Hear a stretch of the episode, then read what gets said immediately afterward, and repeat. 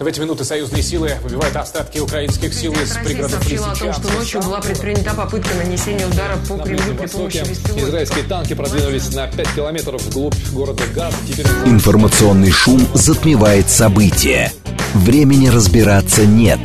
Мнения и факты перемешаны. Но не у них. Умные парни выходят в прямой эфир, чтобы многое нам объяснить. Интервью о самом важном с самыми опытными. Программа предназначена для слушателей старше 16 лет. Умные парни. 15 часов 6 минут столицы. Радиостанция «Говорит Москва». У микрофона Евгения Волгина. Всем добрый день. Программа «Умные парни». К нам пришел Алексей Ведев, доктор экономических наук, директор Центра структурных исследований Института экономической политики имени Гайдара. Алексей Леонидович, здрасте. Здравствуйте, добрый день. Наши координаты 7373948, телефон, смски плюс 7925 888 948, телеграмм для ваших сообщений «Говорит МСК-бот». Смотреть можно в YouTube-канале «Говорит Москва». Стрим там начался. Давайте по мотивам выступления президента вчерашнего послания его федеральному собранию поговорим, потому что очень много экономических мер, много проектов, много денег, кстати.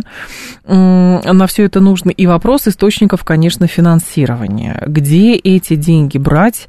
И самое главное, есть ли сейчас эти источники доходов? Ну, действительно, я согласен с тем, что вчерашнее э, обращение, послание к э, федеральному собранию, это такая и политическая, экономическая программа на ближайшие шесть лет до 2030 года. И, без сомнения, первое, что я отметил, это, конечно же, а, озвучивание стимулирующей бюджетной политики. То есть, э, в отличие, скажем, от 2015 года, когда мы были там, в общем, в нестабильности, в кризисах, сейчас однозначная, мне кажется, политика правительства и позиция состоит в том, что мы тратим деньги мы не боимся умеренного бюджетного дефицита, мы как-то собираем налоги, но самое главное, что вот э, мы тратим деньги на инвестиции, на различные программы. То есть мы теперь не боимся, получается, тратить деньги, мы как это не стерилизуем денежную массу, да, как да, это модно было да, говорить да, раньше. Да, то есть как бы мы неоднократно это обсуждали о том, что, наверное, из 200 стран мира с бюджетным профицитом живут только 2-3, наверное. Ну, они известны, это очень маленькие нефтедобывающие страны. Угу. А так, конечно, все а, страны живут с бюджетным дефицитом. Это предполагает, что правительство тратит денег больше, чем изымает в виде налогов экономику. Это означает а, ну, какое-то стим, э, стим, финансовое стимулирование. При этом считается, ну, Считается это по оценкам, там, по различным моделям, угу. что, в принципе, до 3% ВВП это достаточно безопасный э, уровень дефицита. Больше уже как-то может провоцировать инфляцию. Мы же всегда боролись за профицит. У нас даже такое слово было, как консолидация бюджета. Это означает да. сокращение расходов и все доходы мы как бы откладываем в кубышку, и, конечно же, ни о каком дефиците или о том, чтобы занимать на рынке, э, речи не стояло.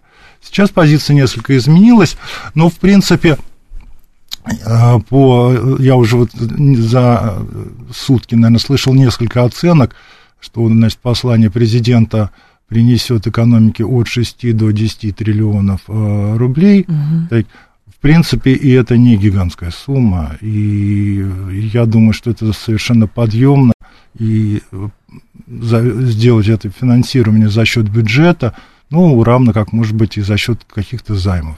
Это выглядит как длинные деньги в экономике или нет? И это выглядит как инвестиции в экономике, вот так скажем. Понимаете, длинные деньги, когда говорят про длинные деньги, это скорее длительные сбережения.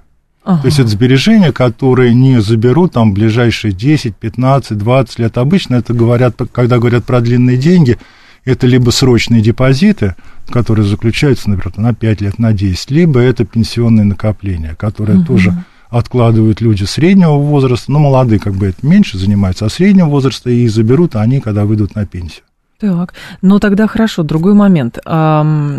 Если это рассматривать именно как инвестицию, вопрос, когда эта инвестиция с точки зрения экономики может отбиться и принести свои результаты, и самое главное, за счет чего? Угу. Это такой вопрос, значит, когда мы говорим об инфраструктурных инвестициях, да. а, как правило, бюджет нацелен на это, то, скорее всего, они не отобьются никогда напрямую. И я всегда был сторонником, там, я специальные материалы для счетной палаты писал о том, что самоокупаемость инвестиционных проектов, когда мы говорим о фонде национального благосостояния, либо о просто бюджете, и это неправильный подход. Потому что, в принципе, ну, вот напрямую, скажем, платная дорога Москва-Казань, она не окупится никогда. Почему? Ну, потому что она очень дорога в обслуживании, в строительстве, а плата за нее, ну, ничтожно мала. Вот вопрос в другом, в том, что она создает, а, рабочие места, б, она стимулирует а, а, развитие бизнеса, а это означает платежи в местные бюджеты, федеральный бюджет, то есть получается косвенная выгода. Тогда она не должна была изначально быть платной, вот в чем дело. Если бы она изначально была государственной, она же создавала бы как раз те же самые рабочие места, а, развивалась инфраструктура сопутствующая, вот эта придорожная, ну и это давало определенные стимулы. Ну это, процесс, это проблема выбора, выбора экономической политики, делать дорогу платную или бесплатную – но общемировая практика такова, что все платные дороги, они, как бы, знаете, это то, что называется на поддержание штанов. uh Но ни о каком там самоокупаемости речь, конечно, не может. Даже у китайцев? Думаю, да. Серьезно? Да. То есть все, как, как правило, все платные дороги, это инфраструктурные такие вещи, которые приносят косвенную выгоду. А для бизнеса-то в чем цимис? А для... Участие в этом? Для бизнеса это либо сопутствующие э, ага. либо сопутствующая выгода, либо, ну, то, что называется, это разделение продукции, то есть там различные могут быть, э, понимаете, э, бизнес, он может обслуживать дорогу, но он, его вложение в строительство было гораздо меньше, например. Решетников, кстати, глава Минэконома сказал, что а, список вот этих экономических мер, о которых говорил Путин, а, в долгосрочной э, перспективе принесет 3% ВВП к 30 году, правда, то есть через 6 лет. Но а, люди, которые занимаются госуправлением, давали комментарии, в общем, их эффективности госуправления. Их логика сводится к чему? Что мы изначально как будто бы крутимся вокруг Министерства финансов, то есть вокруг кошелька, и из этого исходим, на что деньги потратить, а не исходим из как бы стратегических целей, то есть видеть э, там пространственное развитие страны и так далее, и под это уже изыскиваем средства. И как будто бы это не совсем правильно, потому что Министерство финансов в своей логике будет стараться это, эти деньги как-то за, за, зажимать. Ну, это да, нет, это типичная позиция Министерства финансов, денег нет, если есть, то не дадим. А, я с вами согласен полностью, что а, проблема пространственного развития, она очень важна. Она в свое время, у нас был даже совет, и сейчас есть совет по производительным силам, который занимался пространственным развитием, разработки стратегий. Э, этому совету там сейчас, по 105 лет уже, uh-huh. в 1915 году был создан. Вот это большая проблема в Советском Союзе она э, каким-то образом активно разрабатывалась, сейчас она ушла несколько в тень. В основном это связано с тем, что существует системное противоречие. С одной стороны, мы как бы навязываем э, бизнесу, экономике пространственное развитие, а с другой стороны, как бы бизнес, он сам ориентируется на да. своем развитии, какие регионы наиболее привлекательные, какие нет. И с этой точки зрения существует объективное противоречие. И насколько мне известно, за последние 30 лет а, осуществлялось несколько попыток разработки системы пространственного развития, но пока, в общем, успехов там нет особых. Но успехов нет в том, а, как бы, в, есть, в, в чем проблема есть, да, в чем, в чем проблема, почему нет э, этих Проблема, потому видов? что не очень понятно направление стратегического развития. Классическая Потому схема, посмотреть. Экономика, она меняется, понимаете, она все-таки от сырьевой к экономике с высокой добавленной стоимостью. Ага. А если пять лет назад а, слово удаленка было так неизвестно, то есть сейчас это как, как норма. Ну, для белых Понимаете, ну, это, больше. это все равно влияет на пространственное развитие.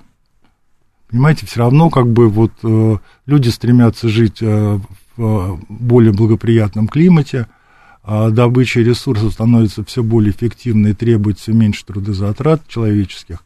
Ну, то есть как бы все меняется. Ну хорошо, а мастер-план про 200 городов это про что?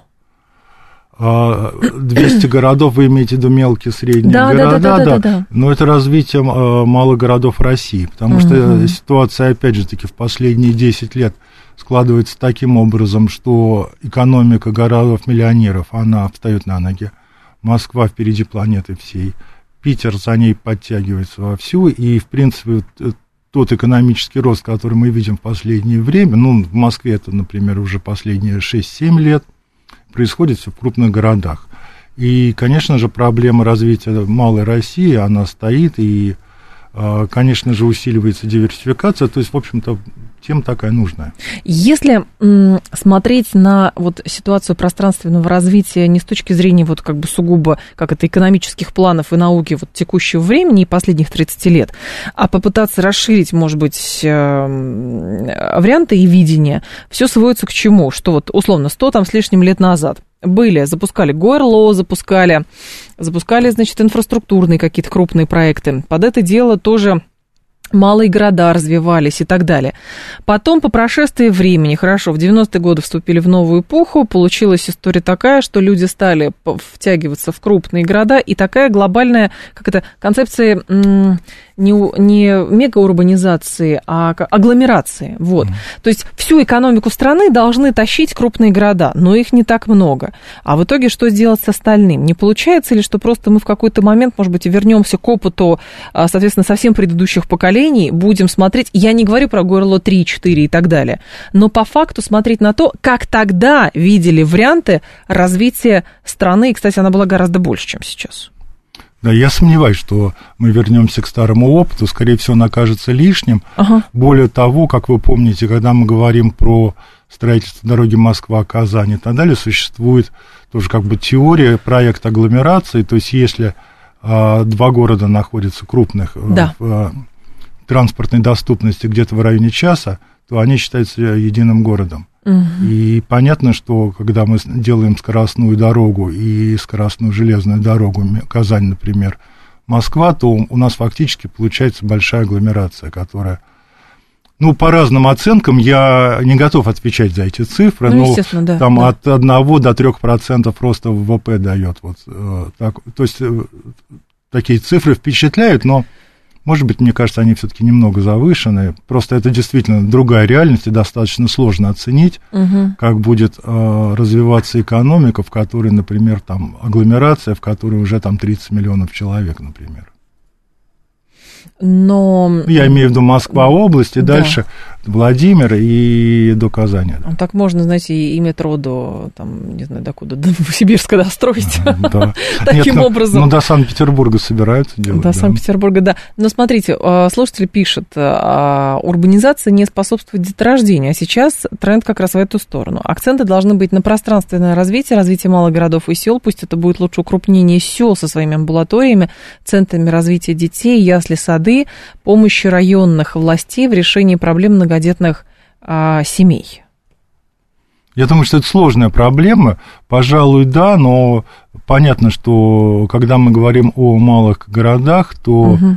к сожалению или к счастью, я не знаю, мы говорим, конечно, о дотационном а, проекте. Финансирование, да? Да, да, который, конечно, не выгоден. Это вот знаете, как и банковские отделения, там, собственно говоря, одно из историй создания почты банка состояло в том, что 43 тысячи отделений позволяют решать и социальные проблемы. Угу. Вот, то есть, в принципе, как и банку, так и, я не знаю, какой-то поликлинике, в принципе, невыгодно работать в малых городах, потому что здесь тоже вопрос, конечно. Так это, может, не про выгоду как раз, а про социальный Выгодно аспект. имеется в виду, социальный аспект он есть, но я говорю тогда про дотации. Мы должны рассматривать это чисто как дотационный проект, а он... А это плохо? Э, вы знаете, э, это так. То есть, во-первых, это необходимо признать, что это дотационный проект, а дальше уже надо рассмотреть, в принципе, экономически выгодно или нет, потому что очень многие проекты дотационные умирают из-за того, что они именно дотационные. Так, может быть, ну, не все должно приносить прибыль. То есть есть статьи э, доходов, э, за счет чего страна получает деньги, а потом вопрос, как эти деньги, как бы как этими деньгами грамотно распоряжаться уже внутри страны, чтобы было развитие. Вот, наверное, может быть, и в этой логике Возможно, да, вещи. возможно, но а, вот, насколько я понял, сейчас речь идет а, речь идет о разработке этого проекта, а не его реализации. Конечно, да-да-да. Поэтому, конечно понять, же, как, я, как я тоже считаю, что должна быть, должен быть разработан вариант такого проекта, должна быть общественная дискуссия, собственно говоря, да. Угу. От чего зависит динамика уровня жизни, вот если, опять же, отталкиваться от вчерашнего послания президента, вот в горизонте там 30-й год, 35-й год? Как вы думаете? А, ну, я бы классически ответил, что, конечно, динамика уровня жизни, она зависит от э, производительности труда, состояния рынка труда. Это, наверное, да. отдельная тема, которую, в общем, мы тоже можем коснуться. Да, да, рынок труда, конечно. Да. Дефицит То есть, понимаете, как бы, э, если мы говорим о рынке труда, то, с одной стороны, рынок труда – это рынок э, продавца, и он перегрет. И, с одной стороны, получается, что, в принципе, хорошо, что зарплаты так быстро растут, а с другой стороны плохо, потому что, получается, а, затраты бизнеса возрастают на труд. И, соответственно... Затраты бизнеса действительно возрастают конечно, на труд? Конечно, возрастают очень сильно. Ну, как если вы повышаете зарплату, вы считаете, и при этом не происходит адекватного увеличения производительности труда, то это просто чисто арифметически понятно, что это просто растет убыточность бизнеса. А как же история? Но ну, если у вас, да. а, скажем, в реальном исчислении там порядка там, 10% в прошлом году выросла зарплата, то на 10% у вас 100% не выросла производительность труда. О, Это хорошо. означает, что в прошлом году э, убыточность бизнеса за счет вот, роста зарплат, она повысилась. Ну, желательно, чтобы работали за плошку гречки. Да.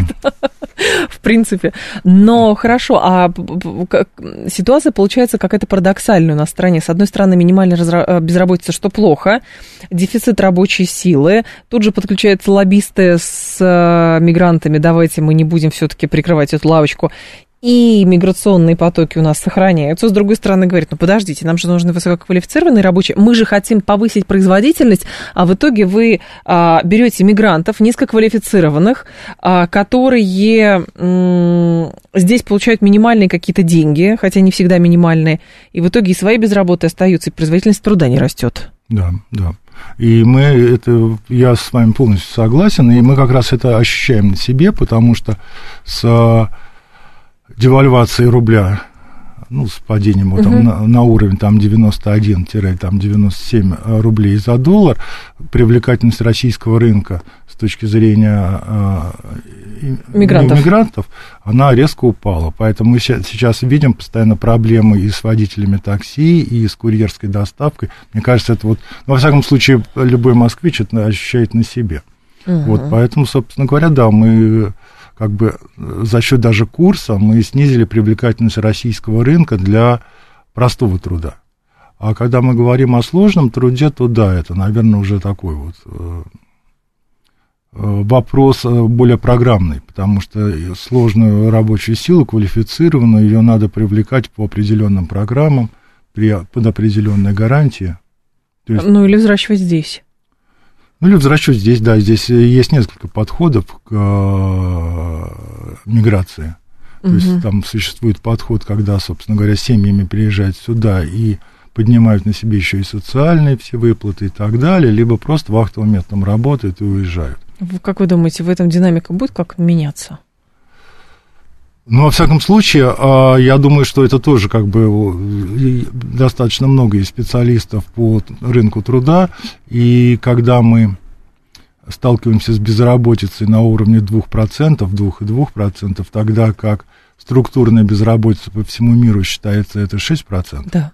Вот вы понимаете, что у нас, значит, катастрофический перегрев рынка труда в плане того, что как бы а, для работодателя происходит навязывание а, работниками своих условий.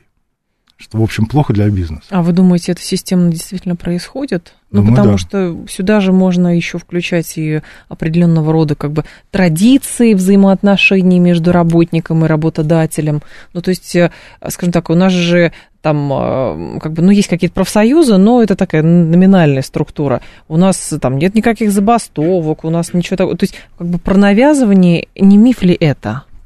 Я думаю, что это не миф, согласно отчетности того же Росстата о так называемом балансе денежных доходов и расходов населения, Мгм. где действительно отмечается очень высокий рост заработной платы.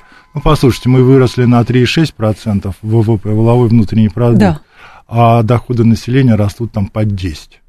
Понимаете, это просто очевидный структурный перекос. А, Сергей говорит, доля граждан будет, э, для граждан будет введен сберегательный сертификат. Прокомментируйте, пожалуйста, что это такое. Знаете, ну, как бы сберегательные сертификаты, это, в принципе, один из финансовых инструментов, в принципе, э, как бы каким образом, так скажем, если упростить, можно э, организовать сбережения населения, да, и направить их на там определенные, скажем, инвестиции. То есть государство, с вашей точки зрения, сейчас будет искать Какие-то, какие-то... дополнительные гарантии. да, гарантии. Да, да, да. То есть а, это говорит о том, что у людей очень много кэша на руках, А, и это- есть что взять. Ну, во-первых, кэшу во- количество увеличивается, и здесь тоже рассматривается порог, во-первых, гарантий, там миллион четыреста, может быть, увеличить или нет, потом специальные инвест-счета тоже рассматриваются, привлечение э, физических лиц, ну, как бы у нас се- сейчас и так, вот на, например, рынке акций доминируют физические лица, поскольку иностранные инвесторы, там сейчас счета заморожены на Мгм, специальных мгм. счетах. Вот такие, как бы один из вопросов, каким образом а, в экономике использовать бере- сбережения граждан, помимо банковских депозитов, так скажем. А людей это привлечет, как вы думаете, подобного рода инструменты? Я думаю, что здесь вопрос в том, что это выбор. Э, То есть, Есть, появляется, появляется, еще один. да, дополнительная опция, дополнительный выбор, и это важно. А, так, здесь э, был еще один вопрос. А, по поводу инфляции. Скажите, пожалуйста, все-таки сейчас а, инфляция у нас опережающая, или она догоняющая, или она в норме? И как на инфляцию могут повлиять такие гигантские вливания в социальную, а, значит, сферу? Я считаю, что страхи перед инфляцией Центрального банка сильно преувеличены. А, В общем-то, конечно, инфляция в 4% лучше, чем инфляция в 7,5%. Но однозначно инфляция, в общем, не так опасна, потому что, конечно же, ужесточение денежной политики и бюджетной политики без сомнений скажется на экономическом росте. То есть в погоне за социальной стабильностью, как уже, кстати, несколько раз было за последние там, 15 лет, а, мы можем потерять экономический рост, что, мне кажется, важнее. Вот, опережающий или нет, знаете, ну, достаточно много литературы по инфляции, значит, э, выделяют инфляцию издержек, инфляцию Да, спроса, да, да. там, это, это, конечно, достаточно ус- условно, но без сомнения, если так мы сейчас говорим, то у нас инфляция спроса, она началась э, три года назад там раскручивание инфляции за счет структурных изменений, за счет а, бюджетных трат. Вот, но то, что вчера я услышал, даже вот эти 10 дополнительных триллионов, которые, не забывайте, они еще на 6 лет будут э, Да, да, распределены, да. Вот, то, в принципе, я думаю, что это ничего страшного. Инфляцию это вряд ли ускорит. Но с вашей точки зрения, чисто структурно, получится ли так, что Минэконом и Минфину и ЦБ нужно будет как-то пересматривать свое взаимодействие, потому что мы с вами неоднократно это говорили, Минэконом, у него должны быть проекты, он должен где-то изыскивать деньги, Минфин структура, которая накапливает деньги, но не дает деньги, Центральный банк упирается целиком полностью в инфляцию, потому что это его основная штука, основная задача, и в итоге оказывается, как бы, а где брать деньги, и у нас все, знаете, сроки сдвигаются вправо, потому что денег нет, но Да. все держимся. Ну, я думаю, что, э, конечно же, здесь приоритет, на мой взгляд, должен быть у Министерства экономического развития, потому что все-таки все мы почувствовали экономический рост в прошлом году, мы поняли, что наша экономика достаточно крепка, и, конечно же, надо поддержать э, экономический рост в ближайшие годы, а я думаю, что локомотивом здесь должен выступить э, Министерство экономического развития. Алексей Ведев с нами, доктор экономических наук, директор Центра структурных исследований Института экономической политики имени Гайдара. Сейчас будет информационный выпуск, и мы продолжим. Интервью о самом важном с самыми опытными. «Умные парни».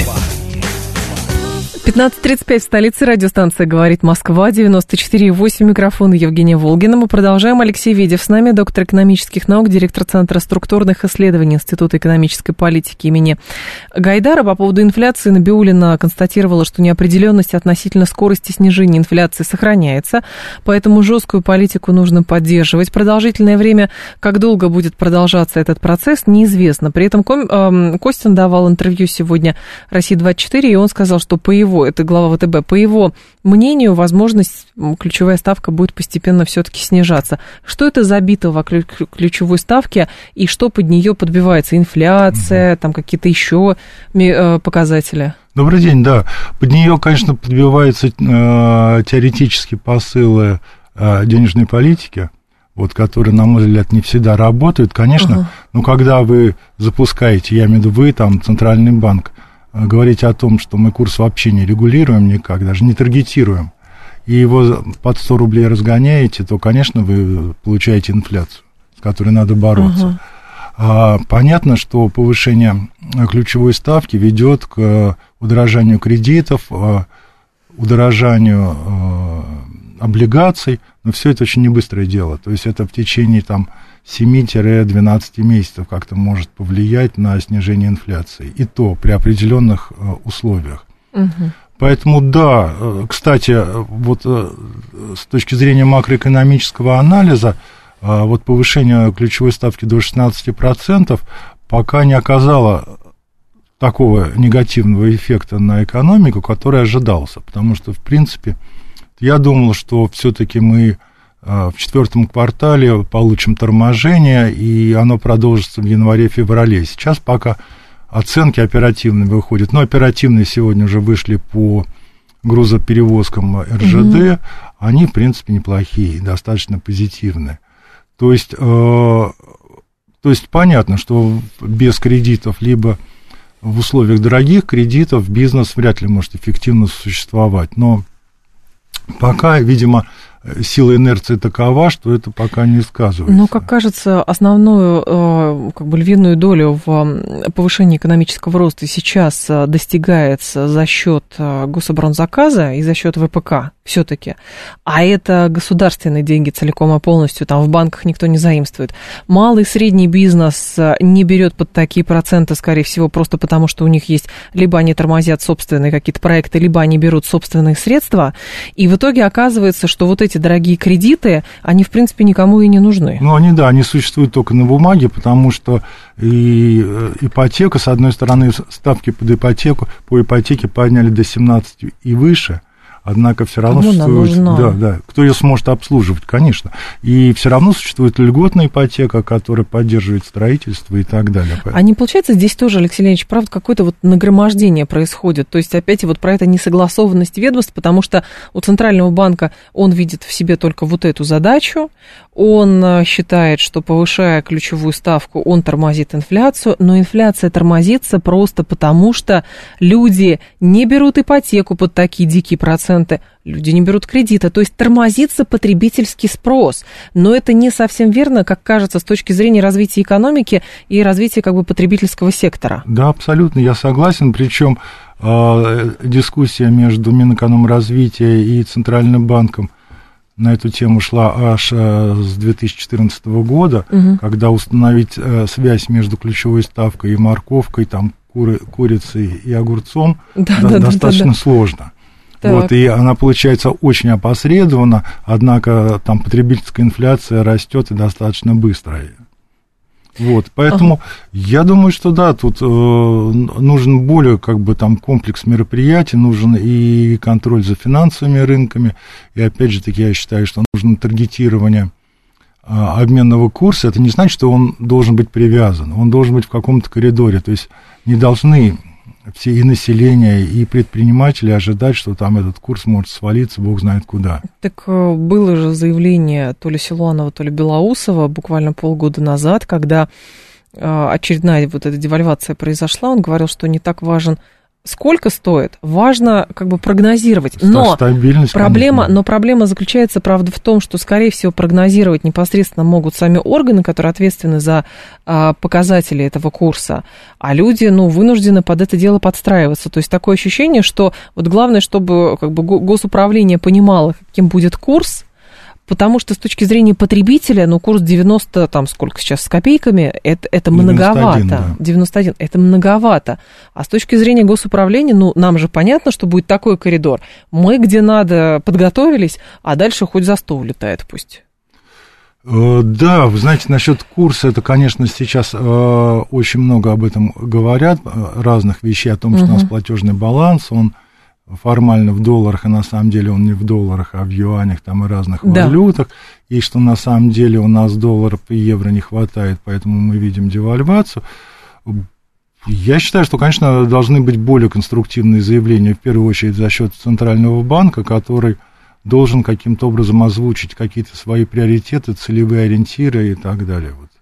Вот. Он, правда, это как бы делает э, в рамках каких-то коридоров, но, видимо, недостаточно убедительно, если по-прежнему все думают, ожидают, что инфляция это дело не быстро, и в этом году она не снизится для, э, до нужного уровня, а с курсом так у нас вообще, понимаете, как бы каждый второй аналитик считает походя нормальным делом сказать, все-таки я дум, мы думаем, что он будет падать. Вот как бы такое... А на абс- основании чего? на основании чего абсолютно ни о чем заявление, но это а, порождает а, общее девальвационное ожидание. Да, В этом как раз вот будут к этому минус, готовиться. да. В этом есть определенного рода спекуляция, вы считаете? Или что Я это? думаю, что да, спекуляции, без сомнения. Есть абсолютно группы, которые заинтересованы в слабом рубле, причем не только, это не только бюджет и не только экспортеры, но, в принципе, это и сотрудники финансового рынка, которые как бы тоже на валюте работают. Сейчас тоже вот эта проблема разморозки активов э, иностранных и наших.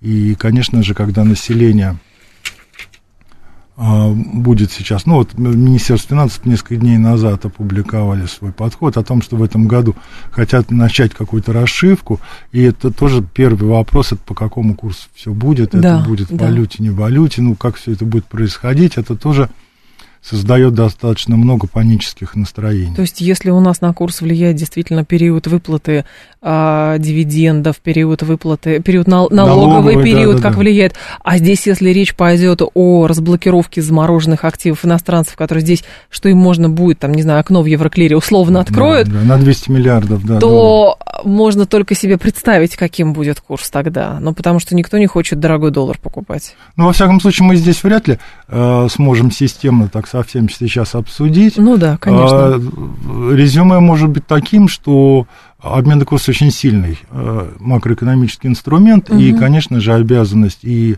Минфина, и Центрального банка каким-то образом его э, аккуратно с ним обращаться, так сказать. Но Минфин тут подтверждал, что курс хорошо себя показывает благодаря тому, как м, проявлен механизм, используем механизм репатриации валютной выручки. Но опять же невозможно отделаться от соблазна сравнивать, как это было в 2022 году, когда ввели запрет, и как подняли ставку, и как опустился курс.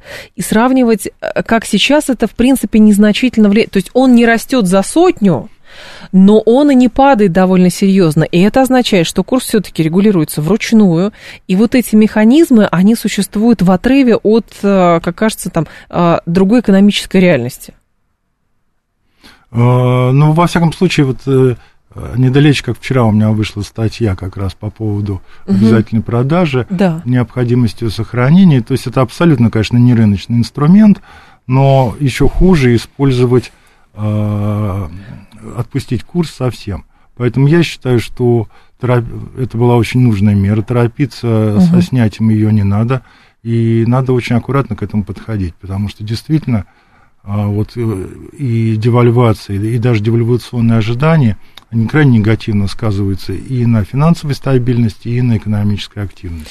Логично ли с, э, вообще характеризовать э, обязательно продажу валютной выручки как рыночный или нерыночный механизм? Просто есть предположение, что если бы этого не было, то деньги в любом случае уводились бы за границу, и просто денег в стране было бы существенно меньше. А именно потому, что понуждают оставлять деньги в стране, ну, часть, по крайней мере, у нас есть возможность распоряжаться дополнительными какими-то деньгами. Ну, конечно, да, потому что здесь же, когда мы говорим вот о текущем режиме там, обязательной продажи да. и выручки, то она касается крупнейших компаний, и понятно, что это идет э, ручное регулирование. Ну, в принципе, это, я считаю, нормальная мера. Нормально. Если банки платят вкладчикам высокие проценты, значит, эти средства где-то размещают. Но те, кто берут кредиты под высокий процент, это, эти издержки включают в свои продукты. Значит, опять инфляция получается. Разве не так, говорит Адам? То есть платят вкладчикам высокие проценты, средства где-то размещают, но потом ну, понятно, из этих да. денег да, берут кредиты под высокие проценты. Нет, конечно, да. Это, опять же, мы сегодня теорией инфляции занимаемся, да, да, да. И понятно, что э, высокие ставки по кредитам, и это вклад э, в инфляцию издержек, так называемый. Угу. То есть издержки предприятия возрастают, и они в конечном итоге вынуждены повышать цену на свою продукцию. Банкам, в принципе, так, по большому счету все равно. То есть, вы знаете, там систему 363 а, банкирскую. Да. Да? Да, да. Ну, для слушателей просто да, коротко да, да. скажите, это что это. По три берем деньги, по шесть их размещаем, в три часа гольф. То есть, в принципе, по большому счету им все равно. Там самое главное, чтобы маржа была, ну, предположим, 3%. Угу. А, а, эта маржа, это как раз и есть разница между ставками по кредитам и ставками по депозитам. По поводу замороженных активов. У Блумберга вышла большая статья, он говорит, что главный держатель замороженных активов, но это и так было понятно, из 300 миллиардов 200 миллиардов держит Европейский центральный банк, ФРГ и Франция, и они как раз опасаются из конфискации, потому что это может привести к вообще к гибели евро. Ну, Доводы. Да. Правильно, правильно опасаются. Да, серьезно? Конечно, ну точно так же, как и мы опасаемся, что а, наши замороженные активы, иностранные активы могут быть конфискованы. Но это не будет гибели рублей. То есть мы, ну, это нет, ощущение, что ну, мы смирились с этим, в принципе, ну, с конфискацией Нет, ну, понятно, денег. что гибель евро это для красного словца, Хотя здесь, э, понимаете, поскольку евро это все-таки коллективная валюта, то угу. здесь возможны там различные глубинные процессы отхода к национальному. Понимаете, у кого-то интереса больше, у кого-то меньше вложений тут. А не получается, что здесь есть какое-то заблуждение со стороны европейцев? Ну, то есть я за то, чтобы эти деньги, конечно, вернули, но по факту а, говорят, что вот мы считаем, что Россия поступает неправильно, вот эта вся риторика, поэтому мы деньги забираем. Но мы их не можем пустить в оборот, потому что мы считаем, что остальные посчитают это действительно воровством и перестанут вкладывать деньги к нам сберегать их у нас, а поэтому у нас денег будет мало, финансовая система вся посыпется. Но это рассуждение с точки зрения рынка, а есть ощущение, что рынка нет – и поэтому, в общем, да, может быть, и, и пойдет так. То есть мы распрощались с этими деньгами, а они эти деньги заберут. Или все-таки рынок э, как таковой существует? Э, ну, я думаю, что рынок очень условно существует. Здесь несколько доводов. Во-первых, а, с началом санкций сначала были заморожены наши активы. Да. Потом, условно говоря, мы примерно вывели под ноль и заморозили, ну, примерно на такую же сумму иностранных активов. А у нас они есть? Конечно, под да. такую же сумму. Да, примерно угу. под такую. Ну, вот как, собственно говоря, Блумберг-то и пишет о да. том, что те же 200, но я, насколько я знаю, это больше 300 миллиардов тоже заморожено. Вот, и вопрос это либо, значит, взаимный обмен, и опять там, ну, много там всяких сложностей, либо это взаимная разморозка там. И поэтому здесь, как бы, вот, ну, Россия не первая начала, и поэтому трудно сказать, что мы, как бы, нанесли урон рынку. Во-вторых, э, существуют другие санкции, которые запрещают многим банкам. И на эту тему сейчас, кстати, тоже много пишется. Э, работать с российскими клиентами, да. осуществлять переводы. Мы видим, что и казахские банки, и турецкие банки отказываются работать с физлицами, особенно там... Потому что они вторичных санкций опасаются. Да, да, ну я про это и говорю, да, то есть это тоже как бы урон э, финансовому рынку и финансовой стабильности. А финансовый рынок, с вашей точки зрения, он действительно на это реагирует а, именно через опасения? Или как это? Я так понимаю, что просто пытается внедриться, вот это, внедрить а, логику следующую, что мы считаем, что Россия виновата, поэтому забираем, но с вами остальными это никогда не произойдет, потому что там вы часть нас. Я думаю, что это Или не, так не э, работает? Нет, я думаю, что это неубедительно. Неубедительно. Да, неубедительно, да. И, конечно же, первое, о чем, ну, и пресса достаточно э, широко писала, а, когда заморозили российские активы, ну, угу. международные, то какова будет реакция стран Ближнего Востока, скажем, нефтеэкспортеров? Которые, в принципе, понимают, что с ними там при каких-то условиях может произойти то же самое. А они держат гораздо больше. Ну, так скажем, не меньше. Угу. То есть сопоставимо. Вот. А, поэтому я думаю, что это не слишком убедительно. Это первое. Второе, а, два года, а вот на прошлой неделе было два, два года санкций. И, конечно же, два года это два года истории не только санкций, но и обхода санкций. Да. Вот. И, конечно же, здесь тоже, когда мы говорим о, например, банках, банках, которые опасаются вторичных санкций, то, а, скажем, турецкие банки больше опасаются турец... А, вторичных санкций в феврале, а не в начале сезона в мае когда едут а, туристы. когда едут туристы, понятно. Понимаете, поэтому как бы вот у меня есть основания прогнозировать, что а, заморозка э, счетов российских туристов к маю, она сойдет к нулю. Угу. Тогда как в феврале. А как хорошо, а как на систему тогда влияет, а на перспективу вообще системы МИР, а когда американцы сейчас, в общем, ее пытаются отрубить по всему свету? Ну, без сомнения, это добавляет нестабильности. То есть, ну, к сожалению, там мы вынуждены, может быть, система мира, она не самая эффективна, мы ее вынуждены для безопасности были Создать. создавать и делать в 2015 году, хотя вот до этого платежная система строилась на визе MasterCard и угу. работала, конечно, более эффективно. Это более надежно, без сомнения, это проблема. И, конечно же, э, для многих российских граждан, которые открывали карточки в Казахстане активно, в Узбекистане и в Турции, какие-то вторичные санкции, они тоже вносят элемент нестабильности, конечно. Не ведет ли весь этот клубок проблем к фрагментации, экономич... Э, к экономической фрагментации мирового рынка как такового, как вы думаете? Ну, отчасти да. Отчасти ведет, потому что действительно, ну, мы видим даже, если мы возьмем пример России, то мы видим падение дола, э, доли доллара, евро, рост юаня, других валют, а потом э, создание проблемы с рупиями и постепенных решений. Да. То есть, так или иначе, это формирование новых э, транзакций, направления транзакций финансовых, новых правил игры, да, конечно, это новая фрагментация. Но кроме России, в этом остальные страны действительно серьезно участвуют, или это просто, ну, условно, договоренности между саудитами и китайцами оплачивать э, в национальных валютах поставки, это вынужденная как бы дополнительная мера, или действительно а, количество перейдет в качество, и просто-напросто доллар действительно ну, не будет доминирующей валюты, потому что на рынках поймут, что безопаснее по-другому. Я думаю, что да, второе, что... Серьезно? Да, да, да что с одной стороны, конечно же, ну вот э, еще пять лет назад э, всех как бы устраивало расчеты в долларах, потому что по большому счету э, при расчетах главное это издержки и ликвидность. Вот, и доллар или евро, или там ну, вот СДР там в свое время была, так, которая не пошла, там, uh-huh, uh-huh. специальное право заимствования. Вот, э, это не так было важно. Сейчас э, на примере России возникли риски расчетов, и, конечно же, как бы вот все хотят их диверсифицировать. То есть, с одной стороны, понятно, что рассчитываться на национальных валютах это неудобно, потому что там возникает много дисбалансов и много, соответственно, издержек. Потому что очень мало стран, которые могут э, то, что называется, в ноль торговать.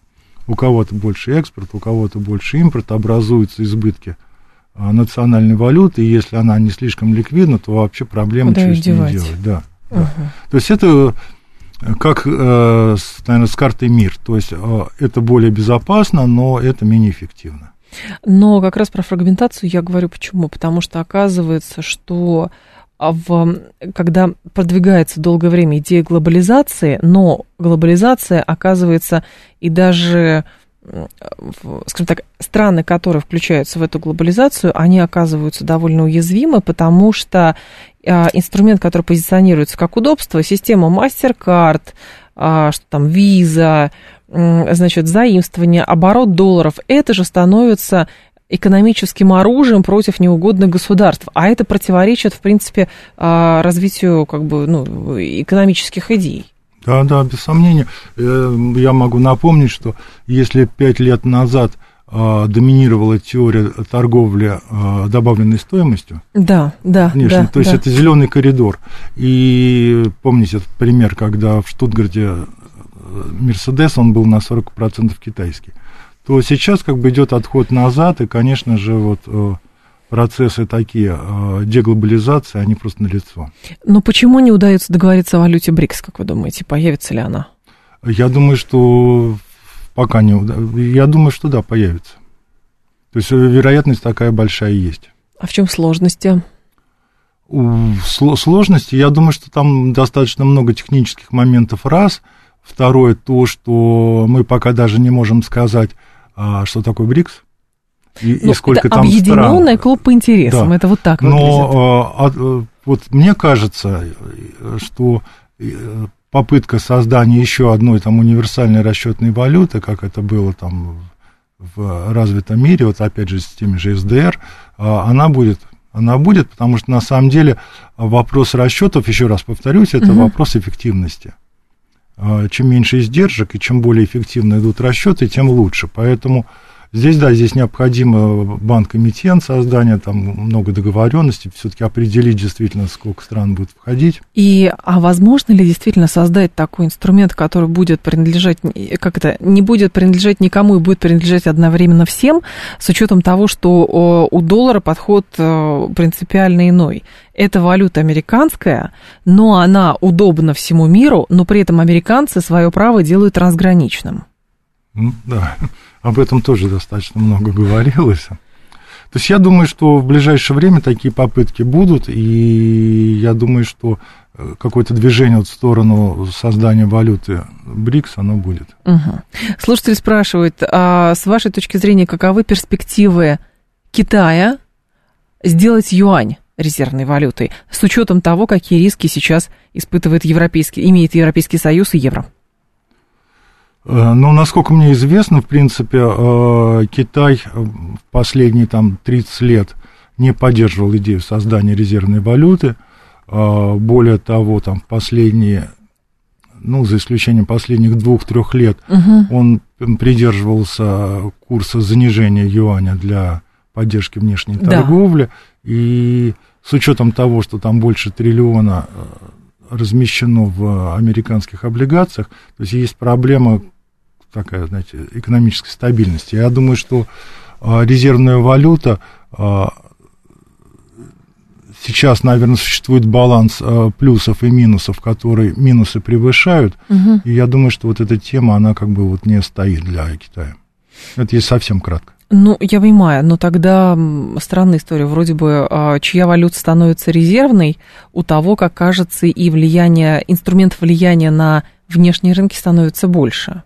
Или это не так? Нет, я с этим не согласен, потому что доля евро, она достаточно быстро выросла и во всех резервах и так далее, но мы видим, что сейчас, наверное, а, в Европейском Союзе наблюдается стагнация, экономика, наверное, достаточно, ну, хуже всех, наверное, сейчас, да. сейчас выглядит, угу. и финансовые рынки тоже не блестяще выглядят. Так, а, пан говорит, скорее всего, Китаю это не нужно, а другие страны просто не потянут а, наличие своей валюты, и как ни крути, несмотря на плохие отношения с Западом, все равно доллар пока остается очень удобной, нужной валютой. Если бы не санкции, возможно, мы к этому, а, на этом тоже бы остались. Или нет? Именно это я и говорил о том, что, в принципе, нам э, все равно, что будет с долларом, но с точки зрения эффективности расчетов по внешней торговле нам всегда это было удобно. Поэтому мы, ну, достаточно долго, мы, Россия имеется в виду, Мгм. рассчитывались в долларах, у нас весь не- нефтегазовый экспорт даже с Европы был в долларах, Да. нам просто это было удобно. Алексей Ведев был с нами, доктор экономических наук, директор Центра структурных исследований Института экономической политики имени Гайдара. Алексей Леонидович, спасибо, ждем вас снова. Ну, спасибо за приглашение. Далее информационный выпуск, а потом Юрий Буткин. Я с вами прощаюсь до завтра. Всем хороших выходных.